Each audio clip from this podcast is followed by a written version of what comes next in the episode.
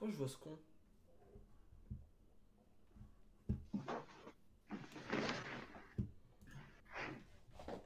J'ai lancé. Hein.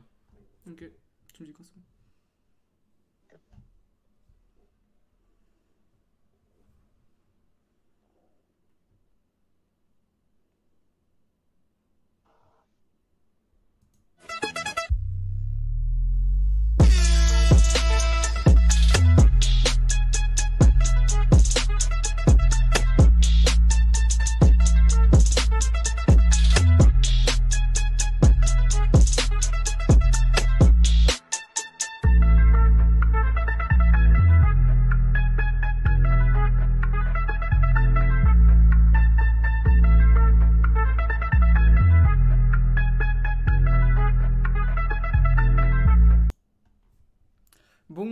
Tous, on se retrouve ce soir après quelques semaines de vacances bien méritées. Donc euh, aujourd'hui pour nous accompagner nous avons euh, Dani. Comment tu vas Dani? T'as passé de bonnes vacances? Ça va un peu malade. Un peu malade était pas top au Portugal. Et le foot non plus d'ailleurs. Ouais, je te demande pas comment tu vas. euh, Je suppose que... Non, non, faut, Ouais, faut pas en parler. Nous avons aussi euh, Jordan, donc lui il a pas eu de vacances. Donc pareil, je te demande pas comment tu vas, tu vas être fatigué je pense. Euh, salut Alex, merci de le rappeler, mais au moins je suis, je suis leader à la troisième journée, ça va, ça va. en espérant que ça reste comme ça à la fin de l'année. Ah, Inch'Allah. Et enfin on, avait, on, on a, on a Mathieu, notre, bah, notre chroniqueur régulier, toujours là. Comment tu vas Mathieu? Ça va très bien Alex, bonsoir à tous les auditeurs. Un plaisir d'être avec vous ce soir. Ouais, on n'est pas nombreux, on n'a pas de postif ce soir et euh, les feignants là qui sont encore en vacances. Donc on fera l'émission à 4. c'est c'est très bien aussi.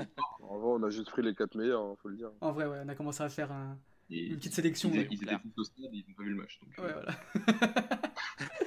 d'autres choses. Il y en a, ils faisaient des pas pourquoi. Ouais, il y en a, ils sont- il y en a, ils ont préféré sauter. Alors, mais euh, donc, euh, bah, le programme de, de ce soir, donc c'est euh, bah, bien, bien évidemment, euh, on va revenir sur le match euh, Benfica-Porto, le Classico, qui a vu euh, Porto euh, remporter euh, dignement ce, match.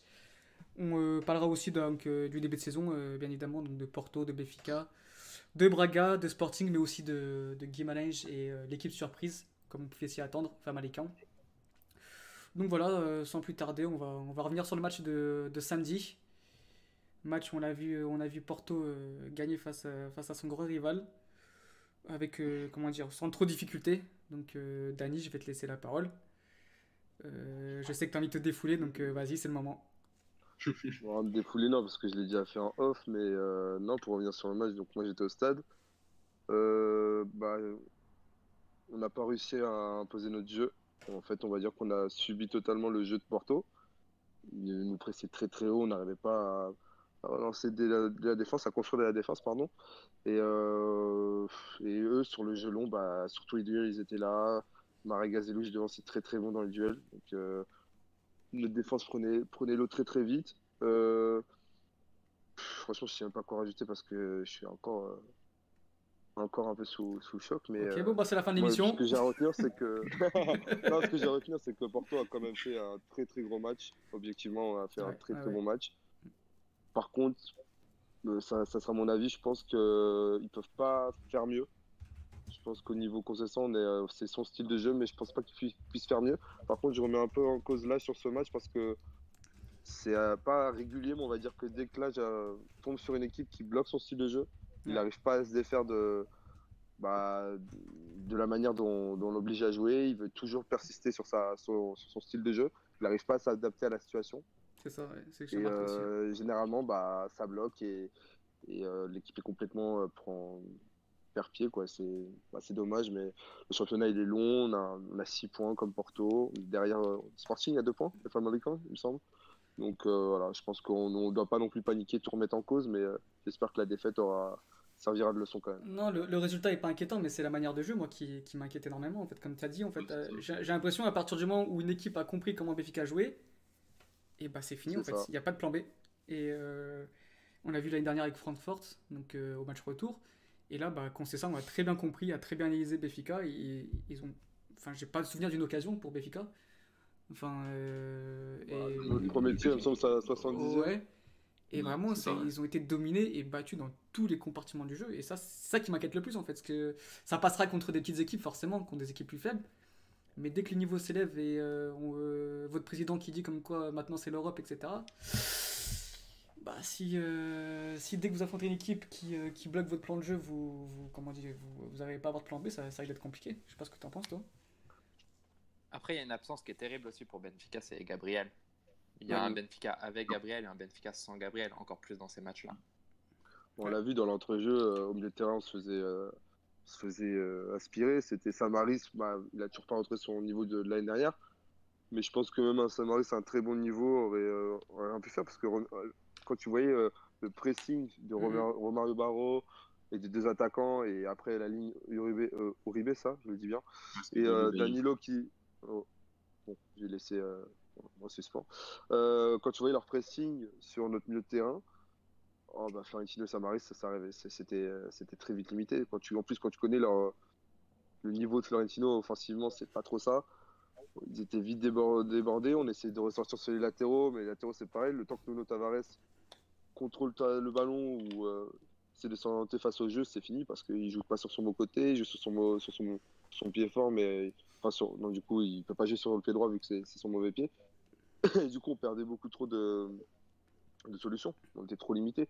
Mhm. Et ça nous obligeait à faire du jeu long sur Seferovic ou euh, Raoul de Thomas, mais euh, Oui, ça ils sont pas parce que Ils sont derrière, régalés, Marcano et Porto, Pepe étaient très très exactement ce que Porto voulait en fait. C'est ça. C'est ça, c'est sur, Pepe et Marcano euh, à- par le pressing. Donc euh, de, de ce point de vue-là, c'était très très fort de la part de Sao, c'est d'avoir réussi à, à jouer sur ce point fort qui est la défense centrale dans, dans le domaine aérien.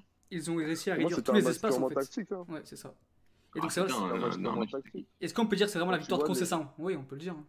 Oui, Ouais, clairement, clairement. Ouais. oui. clairement. euh, Mais Ça a été, euh, ça a été très très euh, très très bon de sa part, surtout dans un dans une période où il était vachement remis en cause.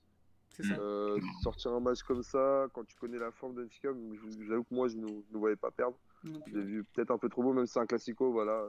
Quand tu es au stade, tu penses pas pareil, mais euh, avant le stade, tu te dis, ouais, pff, si on joue comme d'habitude et que Porto est sur la continuité, on peut les manger. Bah, finalement, pas du tout. On n'a pas, on n'a pas réussi à construire peut-être une seule action. Je crois que la seule action qu'on arrive à construire, c'est sur le but hors jeu. Et à un moment, quand tu as Pizzi et Rafa qui combinent en première mi-temps, sinon, euh, que tu c'est tout. comprends, je crois. On, ouais, mais on, conserve- ouais, on obtient le coup franc et c'est tout. D'ailleurs, on n'arrivait pas. Rafa, dès qu'il voulait, euh, du coup, rentrer dans l'axe, bah, il, prenait euh, trois joueurs dans la, dans la gueule. Mhm. Euh, je pense qu'on aurait peut-être dû profiter du fait qu'on ait Corona sur le côté droit, en fait. Au final, ce, ce couloir, on l'a pas trop euh, exploré. Quand on l'explorait, c'était souvent en deuxième mi-temps et, et même nos centres n'étaient pas au rendez-vous parce que Grimaldo, sur Grimaldo, No Tavares, même Pizzi, bah, les centres sortaient pas du tout. Et euh, je, je trouve quand même que l'entrée d'Adel Tarat nous a fait du bien. Ouais. Euh, en, en début de seconde période, c'était ce qu'il nous fallait dans l'axe. Il nous fallait un, un gars qui pouvait nous casser des lignes avec ses, ses passes, mais, euh, mais si à côté ça jouait pas, bah, c'était inutile. Pizzi était pas du tout là ce soir. Enfin, le soir, pardon. C'est dommage. Parce que, mais on voit aussi l'importance de Rafa Pizzi, c'est que quand ces deux joueurs sont bloqués, bah, on est très vite C'est limité. créativité qui est bloquée, quoi. C'est ça, et vu qu'en fait, pour moi, c'est là où on va en revenir au même sujet, c'est que pour moi, la doublette Seferovic, C'est- Raoul de Thomas, ça peut être très compliqué parce que pour moi, le 9,5 doit remplir ce rôle-là comme l'avait Félix, venir C'est débloquer des situations entre les lignes. Raoul de Thomas peut pas, peut pas le faire, peut essayer de le faire, ça marche contre des petites équipes, mais dès qu'il y a du niveau, et ça va être très compliqué. En fait, le problème, c'est que vous l'avez pas remplacé, Jean-Félix. C'est ce qui m'inquiète le plus. non, tout. Enfin, Chiquinho, moi, j'ai toujours pensé que c'était Chiquinho, mais il vient de se Parce que- blesser euh, jusqu'à Ouais. 2020, donc bon. Ouais, Euh, ouais. c'est déjà compliqué. Mais déjà, sur Jean-Félix, si on parle du, du cas Jean-Félix en mode comment, comment faire pour le remplacer, c'est comment tu veux remplacer un joueur pareil, un Oui, joueur de bien sa sûr. qualité, un joueur de son Mm. intelligence, un, un joueur qui a un profil un peu spécial. hein. C'est rare maintenant aujourd'hui de voir des joueurs euh, 9 et demi. On a souvent dit qu'il pouvait jouer avec deux pointes, donc avec un, avec un joueur qui tourne autour de lui euh, et, et lui à côté, un joueur à côté et lui qui tourne autour d'un d'un avant-centre. Donc c'est dur aujourd'hui de trouver un, joueur dans, ce, style-là. Chiquinho, c'est vrai, l'année dernière, Mololien, ça euh, est un joueur de couloir, du couloir central, c'est un joueur d'axe. Et c'est vrai que moi, personnellement, quand je le vois revenir à Benfica, je me dis, bah, c'est peut-être lui la, solution. Euh, Jota, en plus, aussi, par rapport à Jota, il a été essayé euh, en pré-saison à, ce poste-là. Donc, euh, d'ailleurs. Au bon. Donc euh, je me dis, c'est c'est c'est vrai que bah, là sur le début de saison, euh, a clairement mis un 4K2 classique avec deux pointes. Deux pointes. Euh, Raoul de Thomas n'est pas un 9,5, Ouais, euh, ouais, c'est clair. encore moins. Donc euh, donc euh, et l'année dernière, tu avais un, un joueur de créatif, un vrai joueur créatif comme Jean-Félix en plus de et Pizzi. Euh, et là, tu en as un de moins. Et, et donc, ça fait un de moins à aller euh, contrôler. Et Porto a très très bien contrôlé ces deux joueurs-là qui sont et Pizzi avant-hier. Et ça s'est vu sur le match parce que n'a- j'ai rarement vu un Benfica euh, à domicile en plus se faire autant euh, bousculer sans, sans, sans, sans être dangereux quoi. À domicile, c'est ça qui est encore plus, encore plus incroyable. La dernière fois que Benfica n'avait pas marqué un but dans son stade, c'était le Benfica Porto de, du but de, de- de- Avril, ah, 2000, euh, euh, avril en- 2018, 2017, je crois. 2018. en avril, avril 2018. C'est Donc euh, ouais. c'est dire que le match est forcément face à Porto. On sait que c'est un grand match, mais, mais avoir une telle domination euh, sur, euh, de, de Porto à l'Estade de Douche, c'est, c'est, c'est, c'est très très très. ça- ça- en fait, on voit pas ça souvent, et ça s'est vu avant-hier, et c'est, et c'est, c'est impressionnant. Mais là, tu as souligné un vrai truc en fait, c'est qu'en jouant avec deux attaquants de pointe, t'as les, t'as les, t'as les deux qui étaient quasiment sur la même ligne en fait. Et t'avais Ouais, personne qui dans les interlignes. T'avais personne dans les interlignes, là où Jean-Félix appels, était, était important. Ouais. Et c'est là que, le- Moi- que moi, a pioché, c'est qu'il n'y avait personne dans les interlignes, vraiment. C'était, il y avait personne, il y avait un espace. truc- Même Pizzi Ouais. était un petit peu à droite et tout. Ouais. Non, il avait du mal à trouver ses espaces. Ouais. Je, je, suis- je suis d'accord. Moi, il y a un truc aussi, c'est euh, le, le cas Seferovic. Euh, voilà, comme vous pouvez voir sur les réseaux sociaux, on a, il a beaucoup été descendu après ce match. Beaucoup parlent de, même de fraude, etc. Moi, j'ai un peu de mal avec ça. Euh, pourtant, j'étais quelqu'un qui, à quelques, quelques temps, pouvait le descendre, mais c'était pour un manque de, voilà, de volonté, d'attitude sur le terrain, etc. il y a deux ans. Chose que j'ai pas vu l'année dernière, où euh, même si j'avais du mal avec lui en début de saison, bah, il a réussi à s'affirmer. Même quand il n'y avait pas Félix, mais on allait lui donner les bons ballons. Là, le truc, c'est quand tu as Raoul de Thomas, il faut voir le nombre de ballons qui s'échangent entre les deux. Il n'y a jamais de combinaison. Euh, ça combine très rarement. C'est beaucoup des centres. C'est Ferrovic qui a débordé à gauche pour centrer pour euh, RDT ou inversement. Euh, et moi, pour moi, Seferovic, c'est un gars qui a besoin d'avoir les bons, les bons ballons au bon moment et que, voilà, qu'il soit face au but. Euh, je prends un exemple contre Burnley. Oui, mais, mais pour moi, c'est pour ça ça, que je dis pas que Seferovic doit être titulaire et pas RDT. Pour moi, il y en a un des deux qui doit être neuf. Et le mec à côté de lui doit être ça. un joueur qui a le sens du but, tout en étant créatif, bon dos au but ég- également. C'est dur. Mais on avait Chiquinho qui, pour moi, pouvait remplir le rôle, pas aussi bien que Félix, mais dans, dans ce style-là, ça peut se faire. Mm, mm. Après, pour moi, il faut que tu aies un milieu qui soit assez solide aussi. Euh, après, tu as Jota qui a été testé, qui est vraiment pas mauvais. Et pour finir, pour moi, tu as Tarap, euh, qui pour moi, en 8, est, est bon. Il, peut, il, a, il, a, il a progressé, même dans, surtout dans l'aspect défensif, où je pensais qu'il ne pouvait pas. Il pouvait pas donner autant, mais il le fait. Il peut, voilà, il, contre Porto, il nous loupe sur 2-3 trucs, mais euh, voilà, il fait ce qu'il peut. Mais pour moi, derrière un attaquant, Tarap, c'est très très bon, mais il faut lui donner du temps de jeu. Après, il ne faut pas s'attendre non plus à une, une ascension énorme, mais, euh, mais pour moi, c'est ces trois joueurs qu'ils peuvent avoir. Et c'est pour ça que j'étais un peu pas saoulé du recrutement de Vinicius, parce que pour moi, ça peut être un bon joueur. Mais je veux Oui. dire, c'est dans le même registre que Seferovic et RDT. Du coup, tu te retrouves avec trois solutions au même poste. Mm. Et le Et poste qui position. poser un problème. Voilà. Et pareil à droite. Au final, tu perds Félix, mais aussi tu perds Jonas. Et ça, on n'en parle pas. Mais c'est deux, deux joueurs qui pouvaient avoir le même profil parce que Jonas pouvait apporter ce que Félix avait aussi. Pas tout. Mais quand tu perds deux joueurs comme ça et que tu les remplaces pas au final, C'est dur. ah, c'est compliqué. Mm, mm. Donc, oui, tu fais pas confiance à un Chiquinho d'entrée, quoi. Mais je vois ce que tu veux dire. Tu, Moi, remplaces. si, j'aurais- moi, moi, j'aurais bien voulu le voir parce que je pense que c'est un joueur qui aurait pris euh, vite euh, du niveau en enchaînant les matchs parce que pour moi, il faut enchaîner les matchs. hein. Si tu n'enchaînes pas les matchs, pas, tu, rentres 10 minutes, tu fais ton truc, ça va. Mais euh, quand tu regardes déjà nos trois premiers matchs, nos, Bah, attaquants ça ont marqué qu'un seul but. Hmm. Nos, attaquants ont marqué qu'un but, c'est Seferovic. Donc on a, mis, on a mis 12 buts en 3 matchs. Sur les 12 buts, t'as notre, no- notre attaque en- enfin, nos deux attaquants ont marqué qu'un seul but. Donc c'est Seferovic. Donc, je pense que déjà là, il y a un petit problème. Faut pas, les scores sont un peu euh, assez tr- trompe-l'œil. C'est ce que j'allais dire. C'était souvent des associations euh, Rafa Pizzi et c'était tout en fait. c'est ce que j'allais te J'ai- poser comme après, question. bon, il y a tout le reste. hein.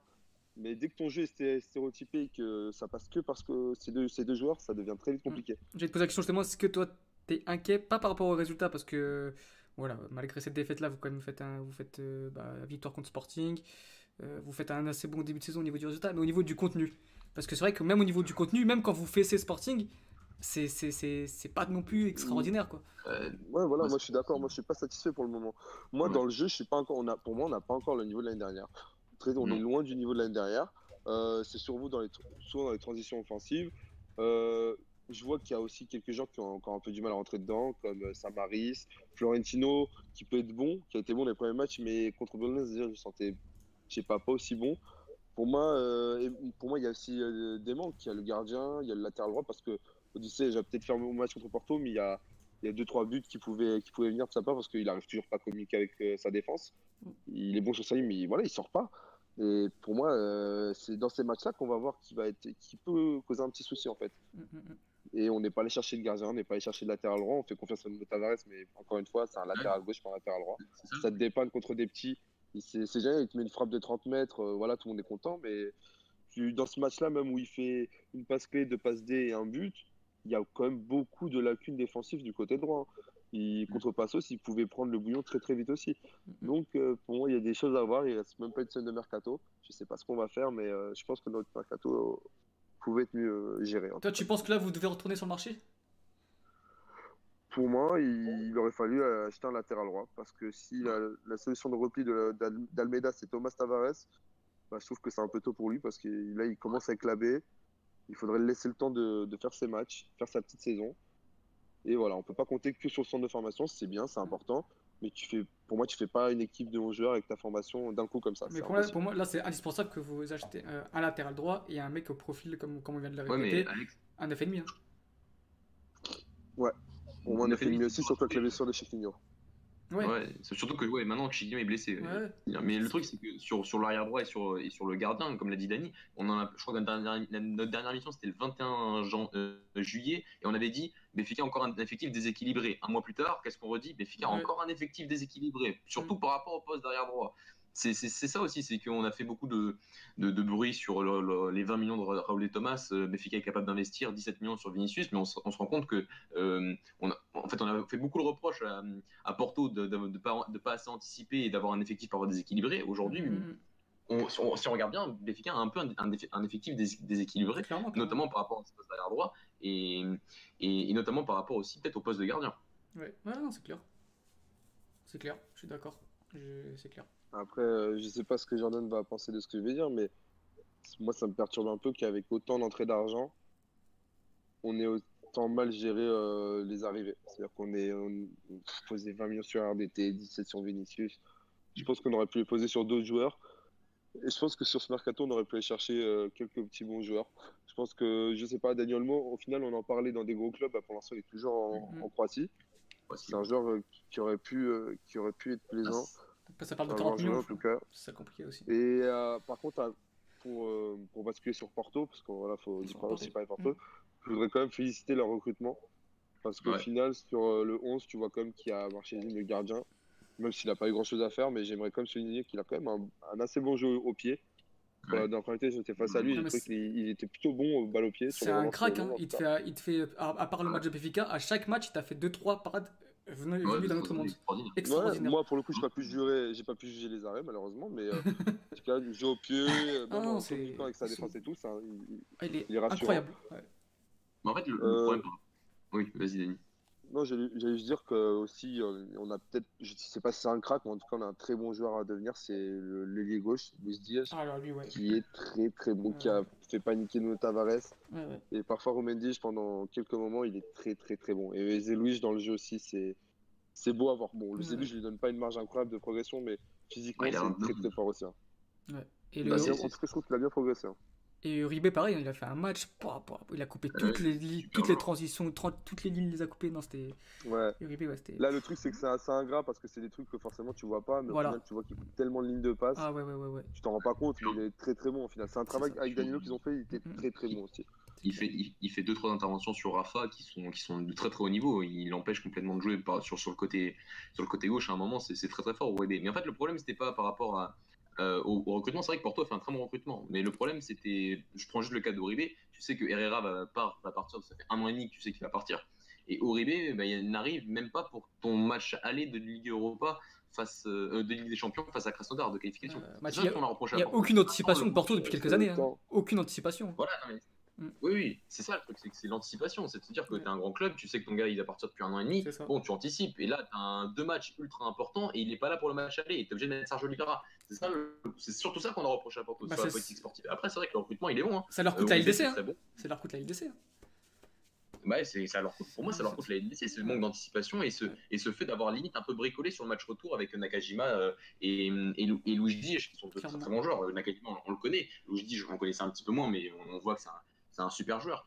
euh, qui, a, qui a encore une marge de progression encore. Il, il est loin de fini pour moi, mais un- on, on voit un gros potentiel.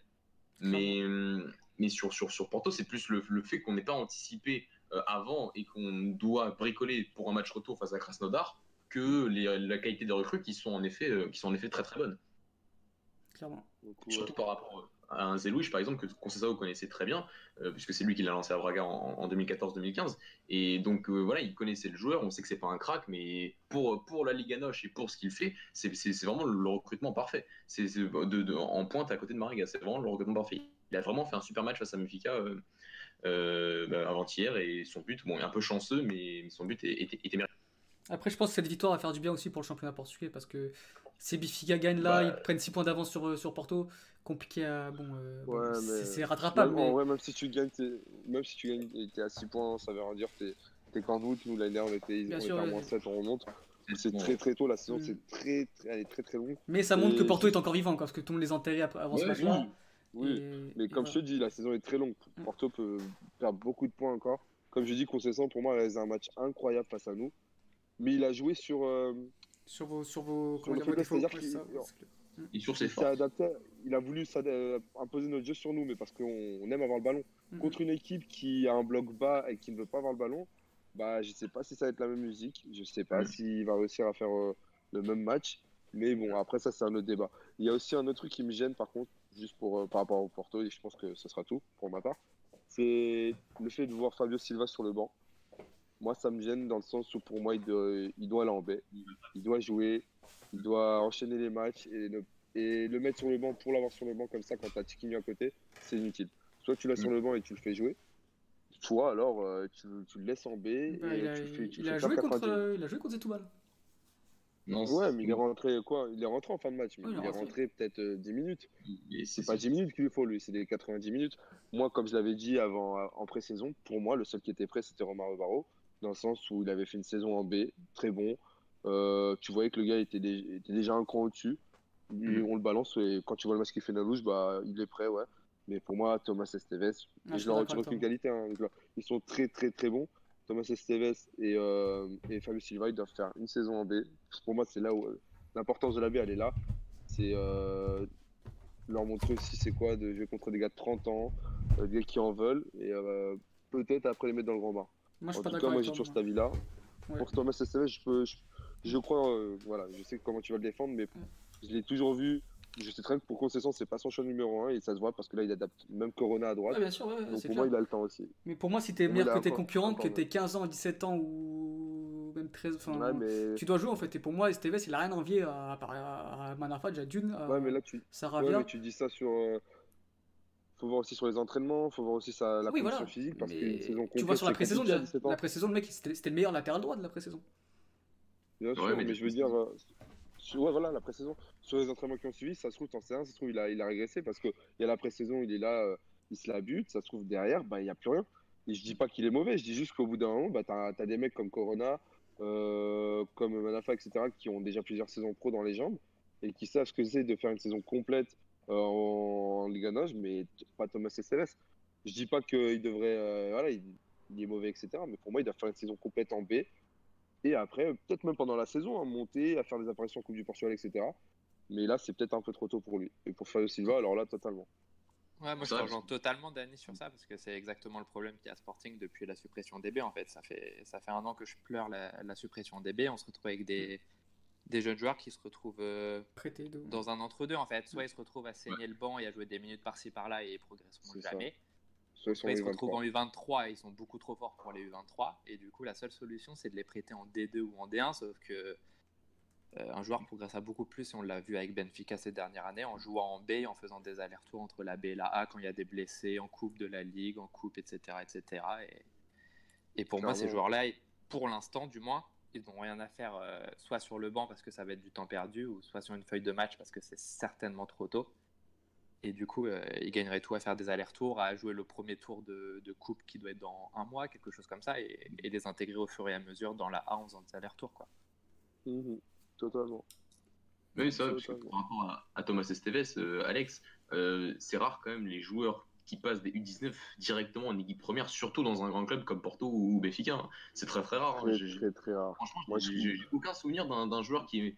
depuis que la- les, les équipes B ont été remis en- à jour, donc ça doit être vers 2012 ou 2013, euh, j'ai pas le souvenir d'un joueur, d'un jeune joueur portugais qui soit pas passé par l'équipe B. Donc euh, c'est ça aussi, c'est Ah, les mais joueurs t'es- quand, quand- en, en pro, les- en fait la deuxième division est un championnat professionnel. Donc euh, pour des gamins de 17 ans, c'est jouer en pro, c'est en- euh, quand tu joues en deuxième division, tu joues en professionnel.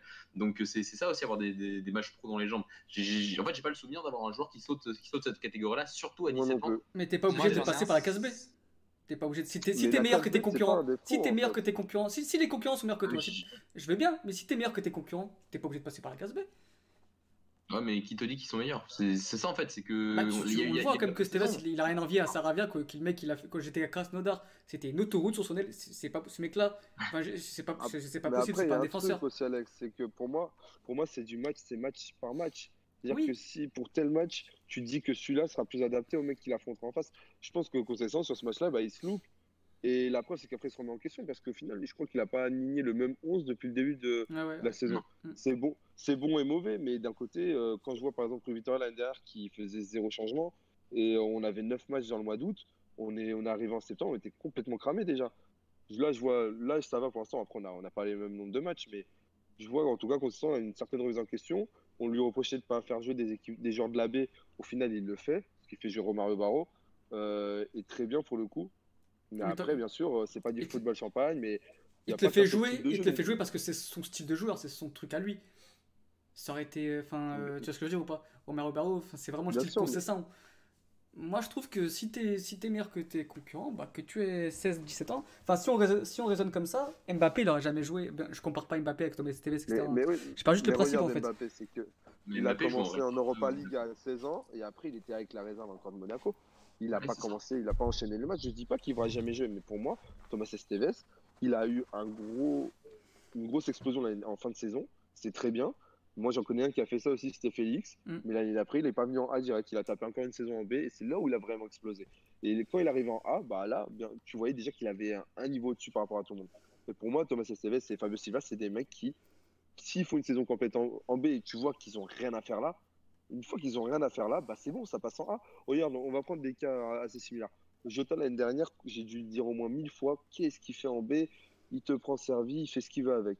Au final, il est monté, les peu de fois où il est monté, bah écoute, arrivé en A, bah il n'y arrivait pas. Et pourtant, tu connais la qualité du joueur, tu sais qu'il est bon, mais tu sais, tu sens qu'il n'y arrive pas encore.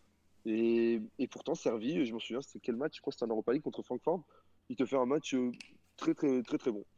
Donc tu te dis, bah Jota, ce match-là, il n'y arrive pas. Mais tu as servi qui arrive parce que il a, pas les mêmes- il a des saisons en pro en plus. Et peut-être sur ce match-là, bah, c'était plus servi qu'il fallait.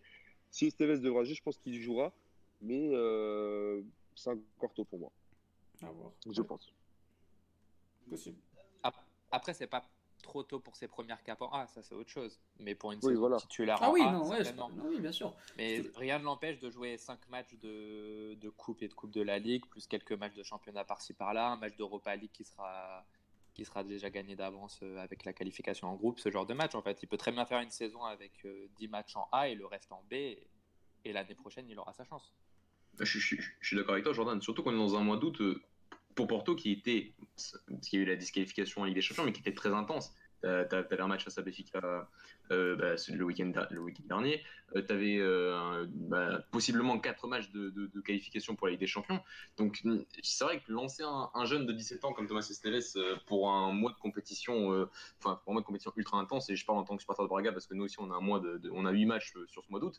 C'est je- parfois là franchement je peux comprendre Concao de dire peut-être qu'il faut peut-être pas prendre le risque de, de mettre un gamin tout de suite dans le grand bain alors que euh, tous tes matchs là sont, sont ultra importants que ce soit dans les compétitions européennes et bon malheureusement Porto s'est fait disqualifier mais, mais même en championnat avec un match Benfica je, je peux comprendre la réticence euh, vis-à-vis de, de, de, de mettre un gamin de 17 ans directement euh, directement titulaire euh, dans des matchs qui sont aussi importants et on va peut-être en parler avec Trinquin bah, quand on parlera de Braga je, je peux comprendre. Je peux comprendre que c'est ça, ça- ça soit un peu compliqué dans un match où chaque match est important et malheureusement Porto s'est fait, s'est fait avoir sur son match retour. Mhm. Donc ouais, ouais, Et ouais. la dimension mentale aussi. Il y a énormément de joueurs qui se sont cramés à être lancés trop tôt. Hein. Parce que Villar à Ah. Benfica, par exemple, sa carrière, elle est. Bon, on va pas dire finie, on sait jamais. Non, pas fini, ça mais ça par exemple, je trouve que c'est déjà. Zegoms, par contre, tu vois, c'est déjà plus. euh, le meilleur exemple pour moi. C'est que tu le balances quand t'as plus trop de joueurs. Il fait un très bon Euro 2016. Euh, enfin, pardon, oui, c'est Euro. C'était Ouais, moins de au- 17. au 17, au 17. Ouais. Et, euh, et euh, pff, il est cramé totalement. Il- après ça, il arrive même pas à enchaîner un B. Et ben maintenant, il a Portugal. C'est juste le plus bonheur du monde, mais euh, on a tous vu ce que ça a donné après, quoi. Donc Benfica se, se déplace, euh, se déplace euh, la semaine prochaine à, à Braga. Donc euh, on va faire la transition, on va, pas- on va parler de Braga maintenant. Euh, donc euh, je me rappelle, hier soir euh, quand on prépare l'émission, on, on dit ouais Braga saison réussie, enfin c'est début de saison réussi, est-ce que c'est l'année de Braga, etc. Et finalement ils te font ce, ce match nul qui, euh, bah, le deuxième match nul de suite, qui, euh, qui est assez embêtant de- pour la course euh, au podium et au Non, titre. on a perdu face au Sporting. Oui, oui, je- excuse-moi, ouais, ouais, j'avais perdu face au Sporting, donc c'est encore pire que, ouais, de- c'est encore pire de ce que je Il pensais. était là, donc on peut voir, on a perdu. Donc ça fait euh, une défaite à nul. Euh, donc finalement, bah, le début de saison pas, assez- pas si bien réussi, Mathieu. Je sais pas ce que t'en penses toi.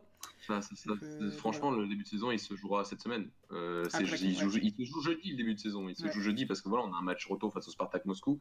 Euh, le tirage au sort, encore une fois, est, est bizarre. On a affronté une équipe russe euh, alors qu'on était tête de série euh, en Ligue Europa. Mais bon, on, a fait un très très bon match aller. Euh, ouais, c'est vrai que le match d'hier, il est, spécial parce que Sapinto euh, fait un truc, euh, il, change les 11 joueurs par rapport à l'année dernier. Il, lui-même l'a dit, c'était. bah, un mois très intense, 8 matchs en 4 semaines, et donc il, a, fait tourner toute l'équipe. Il a vraiment mis 11 joueurs différents face à Gilles par rapport au match de jeudi face au Spartak Moscou. Et, et le coup a failli, a failli fonctionner. Il y a cette rupture de courant en plus lors du match. C'est vrai que c'était un peu, un peu rocambolesque. Euh, et on avait fait, on- voilà, sur, sur le match d'hier on fait 33 minutes de très très bonne qualité où clairement on est, on est au-dessus et, clairement Galeno et, Galeno marque un but et, c'était un peu sur, sur ça que Sapinto voulait, Sapinto voulait jouer, c'était sur la profondeur, sur, être intense, transition offensive. Sur ce match-là, en tout cas, je pense qu'il vraiment il a, il a pensé qu'au match-là, on joue d'une façon très précise pour ce match-là. Malheureusement, ça n'a pas fonctionné face à une équipe de Gilles Vicente qui avait montré déjà face à Porto qu'ils avaient, que c'était une super équipe, vraiment euh, de, de, de presse. C'est vraiment une équipe, euh, j'ai rarement vu une équipe. euh, Enfin, soi-disant un promu, et pire qu'un promu, parce qu'il joue en Détroit l'année dernière, mais bon, les, les 24 jours, euh, c'est 24 jours nouveaux, plus un nouvel entraîneur, Victor Oliveira, qu'on connaît bien, les- le fameux entraîneur qui, fait monter toutes les équipes qu'il prend. Aujourd'hui, il a un défi extraordinaire et il va, je pense qu'il va le réussir, son défi, euh, de, maintenir Gilles Vicente en première division, parce qu'il y a des, vraiment, des bons joueurs. On a parlé de Crève, on a parlé de Lorenzi face à Porto. Bah, hier, ils ont encore été très, très, très bons. Et, voilà, on, perd deux points, c'est vrai, bêtement hier, parce parce qu'on on fait une deuxième mi-temps très, très, moy- très, très moyenne. Mais je vais pas te cacher que la, le- la saison, entre le début de saison, se joue jeudi, c'est la Ligue Europa, ça a toujours été comme ça. Ça va être un match très compliqué parce que le retour est à Moscou euh, face au Spartak. Euh, euh, on a fait un très très bon match aller. on a fait très très bon match aller avec cette première mi-temps un peu un peu un peu compliquée. Enfin pas un peu compliquée, mais un peu défensive, un peu sur la réserve. Mais même le Spartak a pas voulu, enfin pas montré d'immenses choses avec le ballon. Et en deuxième mi-temps, on a été largement meilleur. On a gagné tous nos duels, tous les seconds ballons et, on les a, on a mis une vraie pression, une très très forte pression et on a réussi à marquer ce but un peu chanceux mais totalement mérité. Donc, euh, donc voilà, c'est vrai qu'on a, on a ce match jeudi et on a un match dimanche. Euh, Merci la Ligue de nous mettre Benfica. à- Ce que j'allais dire, c'est ce que j'allais dire, Mathieu, ça, ça me choque un peu comme qu'ils jouent jeudi en Russie et qui dimanche ils enchaînent directement euh, chez eux quoi. à- Euh, J'aurais mis le match lundi. tu demanderas à Monsieur Mais, euh, Petropoulos, le, le président de Ah, la Ligue. À Mais des- la trêve, non? Ah. Tu vois, par, trêve, contre, tu- mais, euh, par rapport au lundi, tu peux pas jouer parce que c'est la trêve. Voilà, c'est c'est- ça. Tu peux pas jouer le lundi euh, avant une trêve en fait au Portugal. Il n'y a Euh, pas la liste des convoqués d'ailleurs euh, Non, c'est euh, le jeudi, 29. c'est jeudi. C'est jeudi, ouais, c'est le 29. Ouais, c'est jeudi. C'est jeudi, ouais, c'est jeudi. Ouais. Donc, euh, donc, donc voilà. Mathieu, Euh, donc c'est pour ça qu'on joue pas lundi. Ouais. et toi au niveau du style de jeu, est-ce que tu es euh, satisfait? Est-ce que tu vois qu'il y a une progression par rapport à l'année dernière? On en a parlé un peu là quand on est parti Bah. voir le match ensemble euh, contre Moledens à la sortie du stade. Moi personnellement, Ouais. quand je vois, je me régale pas à voir Braga jouer. Je trouve que bon, c'est pas catastrophique, il y a des bonnes choses.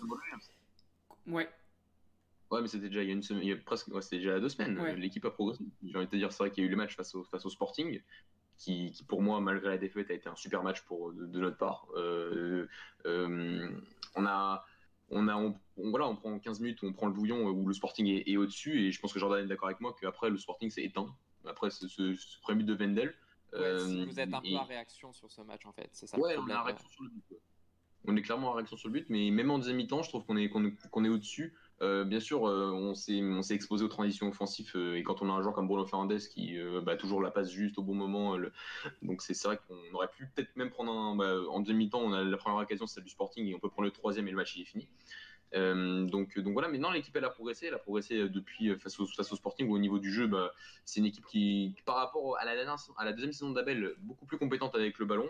Euh, on prend plus de risques euh, au niveau de la défense centrale, ça balance moins. Il y a aussi le fait de récupérer Matteo Socage, qui est un joueur qui est au pied bien meilleur que Thiago Silva, ce qui fait, un peu la différence aussi sur la première phase de construction. Euh, et après, c'est aussi une équipe qui est beaucoup plus intense dans le pressing. Face au Spartak, ça s'est vu, une équipe qui, perd le ballon, qui réagit tout de suite. C'est un peu ce que j'ai envie de dire, Sapito promettait, une équipe voilà beaucoup plus agressive, intense, qui sur le pressing va va, être beaucoup plus va, réussir à, essayer de récupérer plus de ballons, surtout par rapport à Abel qui était qui était un entraîneur qui, bon, on perdait le ballon, c'était plus on essayait de se replacer défensivement pour avoir plus d'espace derrière et essayer de jouer transition offensive. Là, c'était avec Sapinto, c'est ça qui a changé. Il y a des choses qui ont forcément changé parce que l'entraîneur a changé. Mais, mais la continuité du groupe, elle est là. Il y a, on parle souvent de ce, mythe à Braga où se disant on change toute l'équipe chaque année. Et ça, c'est beaucoup moins le cas. On voit un Wilson, ça fait 4 ans qu'il est là. Ricardo Horta aussi, 5 ans Wilson. Euh, Horta, ça fait, ça, fait, ça fait 4 ans. Matteo, ça fait 6 ans. Euh, 6 ans, ouais.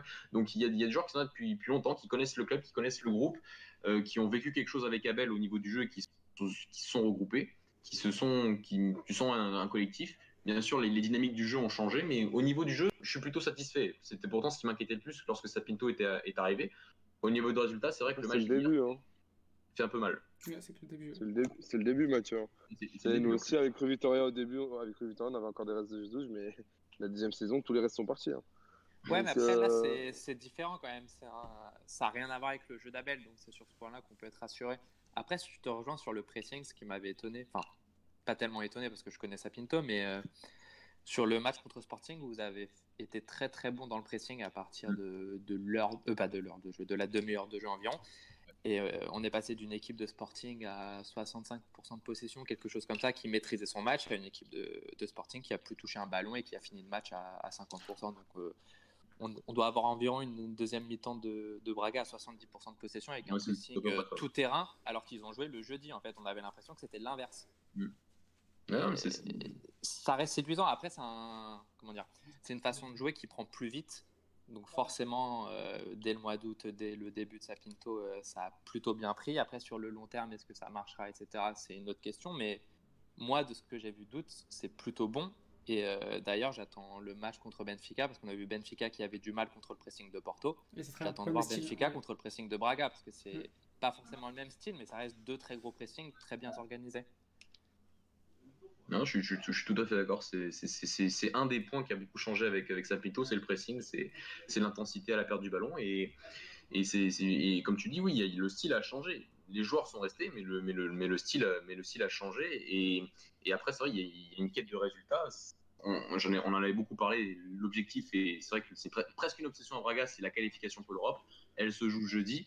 Et après, voilà, il y a ce match à Benfica qui est très mal placé pour moi, je, trouve. Mais, c'est vrai qu'il y aura même des contestations en disant euh, si on perd pas à euh, on aura déjà perdu donc euh, 3, 6, euh, 8 points sur les, sur les premières journées. C'est vrai que le bilan comptable en championnat va être, peut être mitigé euh, bah, lundi prochain. Oui, ça c'est vrai. Ça, Et t'as rien à dire, euh, Alex, sur euh, le cas de Trinkan Si j'en ai parlé justement, est-ce que tu peux m'expliquer le- la mise au placard de Trinkan qui est selon Non, moi le meilleur, placard. qui est, pff, ouais. qui est selon moi euh, le meilleur ailier droit euh, que vous possédez. Donc euh, qu'est-ce que ce mec, pourquoi Et ce mec-là il joue 20 minutes par match et s'il se retrouve pas en tribune? Je ne comprends pas comment hier il peut pas être titulaire alors que vous faites euh, 11 changements etc. Je, je comprends pas. Bah, il faudra demander à Ricardo Sapinto, je suis pas son, son porte-parole, je vais pas te Ouais. le cacher. Moi, je, je- pour, les, pour, pour le fait d'être en tribune, je suis d'accord, ça m'a choqué. Je, je peux pas dire le contraire. Le fait qu'il soit le meilleur ailier droit individuellement, je suis tout à fait d'accord. Sur le match, Sam Aurélien, on, on était au stade, je l'ai revu. Il fait des choses que Murillo n'est pas capable de faire. Voilà, c'est simple. Il, il est à la fois C'est capable. ça, d'être- Mourinho? Murillo, ouais. non, C'était Mourinho au début. non, pas Mourinho. quand même. Non, non, Murillo. Euh, par rapport à Trinquant, il fait des choses. Il est, il est excellent en balle au pied, ça on le sait. Il, il provoque un contre un, c'est un super joueur. Et en plus, entre les lignes, pour participer au jeu, dans Ouais. sa qualité de passe, faut revoir le troisième but euh, face à Morelia de Wilson. Ouais. C'est lui qui, a- a- a- qui commence cette action par une passe entre les lignes fantastique sur Jean Novich. Euh, donc pour moi, oui, c'est meilleur à droit. je, pourquoi il est, il est limite troisième dans la hiérarchie des ailiers droits, ça, il faudra demander à Ricardo Sapinto. Donc c'est pour ça que le fait qu'il soit en tribune me choque. Mm. Le fait qu'il soit pas titulaire, ça me choque pas forcément. Euh, parce, que, parce que quand tu vois les. Voilà, je, je repars du cas Horta et, et Wilson, c'est deux garçons qui sont pas les plus talentueux, je suis tout à fait d'accord. Mais c'est des garçons qui, qui, respectent, qui respectent les consignes tactiques, qui sont, qui, qui sont toujours là pour faire le travail défensif, qui sont là depuis longtemps au club, qui, qui sont des, des- voilà, c'est- c'est des joueurs qui sont, qui sont, qui répondent souvent présents quoi. Ça, la saison, il y, a, deux ans, il y a trois ans, la saison, on se tape José Pézero et, et, Georges Simon lors de la même saison, on fait, finit cinquième la Guimarães. Euh, bah, c'est eux qui tiennent la baraque offensivement. Donc euh, je dis pas qu'on leur doit quelque chose, mais en plus face au Spartak, ils sont bons. Ils sont, Horta marque le but et Wilson est au début de la, construction du, but avec son, son, son, contrôle de but. Il envoie euh, dans la profondeur. Donc euh, sur le match, il est très bon. Face à Moulin, c'était là, il a été très bon. Ouais. C'est un joueur régulier. C'est pas un joueur extraordinaire, on le sait, mais c'est un joueur régulier. C'est un joueur qui fait ses matchs. C'est un joueur de Liga Noche. Et, et c'est pour ça que et c'est le capitaine en plus, parce que Marcelo Bueno est parti. Donc euh, Wilson Eduardo aujourd'hui est le capitaine de Sporting Club de Braga. Donc ça joue aussi. C'est un leader de l'équipe. Donc c'est pour ça que hum, pour le mois d'août, c'est un peu comme ce que je disais par rapport à Thomas Esteves. Je trouve qu'il y a, il y a des, en fait, il y a des assurances qu'on a avec Wilson Eduardo et Ricardo Horta sur les côtés. Et donc euh, dans un mois d'août où tu, tu, tu- tu dois te qualifier, bah tu, tu conserves et tu, et, tu, et, tu, et tu gagnes comme ça parce que tu as gagné face au Spartak, Ouais. Ok. Bah, je, à mon avis. je prends ta réponse. Après, les points perdus de Braga sont pas spécialement offensifs. hein. Le, le match des joueurs offensifs contre Sporting est bon d'ailleurs. C'est Oui. pas l'offensif le problème. Donc il y a aussi ce point-là.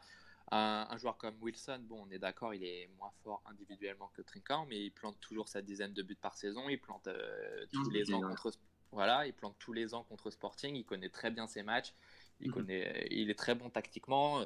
Enfin, son match, il y a peu de reproches à faire honnêtement contre Il, Sporting. il marque le Donc, but. euh, et il marque le but aussi. Donc, euh, c'est toujours plus compliqué euh, en début de saison où les points sont très très importants, où les joueurs sont pas forcément tous rodés. euh, c'est dur de lancer Trinquant dans ces conditions. Après, moi, je suis persuadé qu'il va faire sa vingtaine, 25, voire 30 matchs Ouais. dans la saison. En fait, je suis pas inquiet. En 30, fait. C'est pas- 30 ça en, dépend. comptant les, en comptant les entrées. hein. Ça dépend si- s'il y a la Coupe d'Europe ou pas. Ouais, aussi. Ouais, ça dépend. Non, mais je suis d'accord, ça dépend. L'année l'année dernière, c'était un point euh, important, c'est le fait de ne pas avoir de Coupe d'Europe. Ouais. Et il y a beaucoup de joueurs euh, qui, qui ont eu du mal à rentrer dans, dans leur saison parce qu'ils n'ont pas eu le temps de jeu de la saison d'avant, de la première saison d'Abel, où ils faisaient beaucoup tourner à cause de la Coupe d'Europe. Donc euh, c'est un point que qui, est, qui est important à soulever. Le fait d'avoir beaucoup de matchs euh, fait que tu fais forcément tourner et que des, des garçons comme Trinquant, bien sûr, auront du temps de jeu. Si tu n'as pas de Coupe d'Europe, bah, tu vas jouer ton match de Liga Ganoche euh, toutes, les, toutes les semaines et tu auras moins de possibilités, forcément. C'est clair. Mm, mm, mm. C'est clair. Et euh, pour le Kindre Horta, t'en penses quoi de son retour? Excellent. Bah, je trouve qu'on a, on a perdu notre meilleur joueur qui était Diego Souza et on a récupéré notre meilleur joueur qui est André Horta. C'est c'est- c'est- c'est- c'est- c'est- c'est- c'est beau, c'est un, c'est un joueur magnifique. C'est au milieu de terrain, le fait que Braga soit plus compétent avec le ballon, c'est tout simplement parce qu'André Horta est au milieu de terrain, bien évidemment. C'est c'est un joueur qui, qui a une compréhension des espaces fantastique, qui, a une qualité, qui perd rarement en ballon, qui, qui a une qualité de passe au-dessus de la moyenne, qui marque de buts, qui a déjà marqué plus de buts lorsqu'il cette saison-là que lorsqu'il était à Braga lors de sa première saison, c'est dire. Euh, je crois qu'il a doit être de buts, une passe décisive. C'est très très fort. Donc euh, c'est- un joueur qui te change un milieu de terrain et il a changé le milieu de terrain de Braga. Donc euh, il sera le meilleur joueur de Braga à la fin de saison, ça c'est sûr et certain parce que parce qu'il a un, un QI footballistique euh, le plus élevé du club et pas sûr qu'il reste la saison la saison prochaine. euh, c'est loin d'être sûr. En off, on en parlait qu'il pouvait peut-être avoir sa place pour l'Euro 2020. Ce serait. On verra. euh, En sélection Ouais, en sélection, ouais, on verra. euh, En Si- fonction de la liste euh, de, de, de jeudi, mais oui, pourquoi pas. S'il si, fait une excellente saison Bon. et que Braga fait une grosse saison, pourquoi pas. Il, il a sa place. Ouais, je... Moi, je, je pense pourquoi pas, parce que c'est sur la, hi- la hiérarchie des 8 euh, en, en sélection. On a, voilà, on a Fernandez, on a William Carvalho maintenant qui est placé en numéro 8. Et après, c'est un peu plus flou. On va voir Renato ce que va faire Renato. On va voir ce que va faire Renato à Lille. Mm. Euh, il reste Pizzi qui, qui joue pas vraiment à ce poste maintenant à Benfica. Il reste Jean Moutinho qui reste une valeur sûre. Donc, euh, euh, il y a André Gomes. Donc, il y a quand même, il y a quand même du monde. J'ai envie de dire, je suis pas sûr que Santos le, le fasse Oui. passer avant tous ces joueurs-là. Mais. Laissons laissons Moutinho et André Gomes en Angleterre.